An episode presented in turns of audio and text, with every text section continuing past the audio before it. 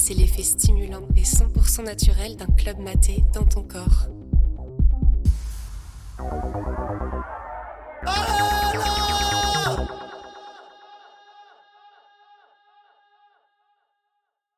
Donc ouais, je vais te raconter une histoire. C'était en 2016. J'avais 21 ans à l'époque. Euh, c'était pour euh, la fermeture du Bootleg, qui était un club, tu de, centre-ville, pour te remettre le truc. Euh, il était genre à côté du commissariat. C'était, tu vois, un vieux rideau de fer, un truc un peu miteux. Tu ouvrais ça, en fait, tu tombais sur une énorme salle, carrelage blanc, style vieille boucherie, un peu glauque, un peu sombre, mais du cachet, tu vois, du vrai cachet. Et donc méga club qui a fermé depuis. donc ouais, l'idée, c'était une grosse teuf qui commençait à genre minuit et qui a fini le lendemain à 17h. Tu vois le truc Tout le monde était chaud, c'était la fermeture, tout le monde savait que ça allait être la teuf. Donc le, club, il était foutu euh, sur plusieurs étages. Donc tu la salle du bas, c'était la salle euh, avec le bar où tu pouvais danser. au-dessus, tu avais un méga backstage, un truc immense, genre euh, la taille du club, un club dans le club. le style du backstage, pour te remettre le truc, c'est une vieille maison, genre vieille maison abandonnée avec poutre apparente en bois, charpente. Pareil, un peu glauque, mais immense, immense, immense, immense. Tu avais tout le temps 20 personnes en permanence dans ce truc. Une vraie usine à gaz.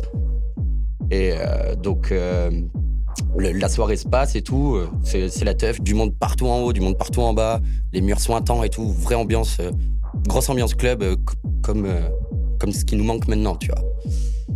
Et donc, on fait, on fait la teuf. À un moment, ça parle, ça ragote un peu dans les, dans les backstage. Il paraît que s'est passé un truc de ouf. On se renseigne et tout, on regarde. Une meuf qui est tombée dans la réserve. Ouais, qui est dans la réserve. Genre, elle était premier étage, dans le backstage. Euh, c'était, il y avait une zone, tu vois, c'était un peu le foutoir. Il y a des, meubles partout, des trucs un peu dans le noir, même pas éclairés. Enfin, tu sais pas trop ce qu'il y avait. Bref, elle a traversé le, elle, est partie là-bas, elle est partie dans le truc. Et euh, genre, elle marche, elle a traversé le, le, sol, quoi. Elle est passée dans le truc, tombée dans la réserve. Bon, heureusement pour elle, il s'est rien passé, tu vois. Elle aurait pu tomber sur les bouteilles, sur des fûts, sur je sais pas quoi. Elle est tombée sur un truc, elle s'est amortie. Mais bon, elle est passée du premier étage au sous-sol, quoi, pendant la teuf. Pendant que ça jouait la techno à mort, euh, tout à côté. Premier truc, tu vois, tu dis, bah, c'est un délire quand même cette soirée. Mais c'est pas fini en fait. On continue la soirée, on continue la soirée. À un moment, je monte, puisque t'avais des petits, des, escaliers pour monter dans le backstage. Donc je monte, j'ouvre la porte, je me balade pour aller au chiottes du backstage. Et là, mec, je vois un énorme étron posé devant la porte du directeur. Un putain d'étron. Horrible. C'était méga odorant.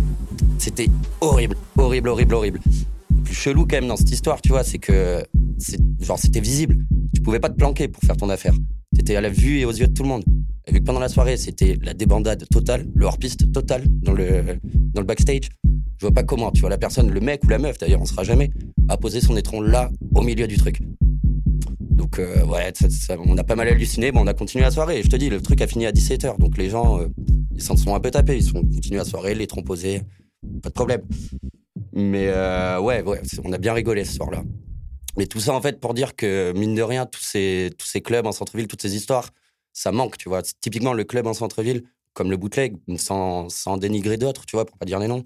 Mais lui était un club qui faisait que de la programmation alternative qui était de musique alternative, on va dire, électronique alternative, qui était quand même en méga centre-ville, qui avait une jauge qui était quand même assez immense. Et ça permettait ben ouais, de faire des rencontres, de, faire, de créer un lien social, en fait, qui était quand même assez ouf. Et tout ce lien social restait en centre-ville. Donc même pour les afters, pour les trucs après, c'était quand même assez agréable. Tu étais en apéro en ville, tu savais pas trop quoi faire, boum, tu pouvais aller, tu pouvais aller là-bas. C'était ouvert du mercredi au dimanche, euh, au dimanche au samedi, pardon.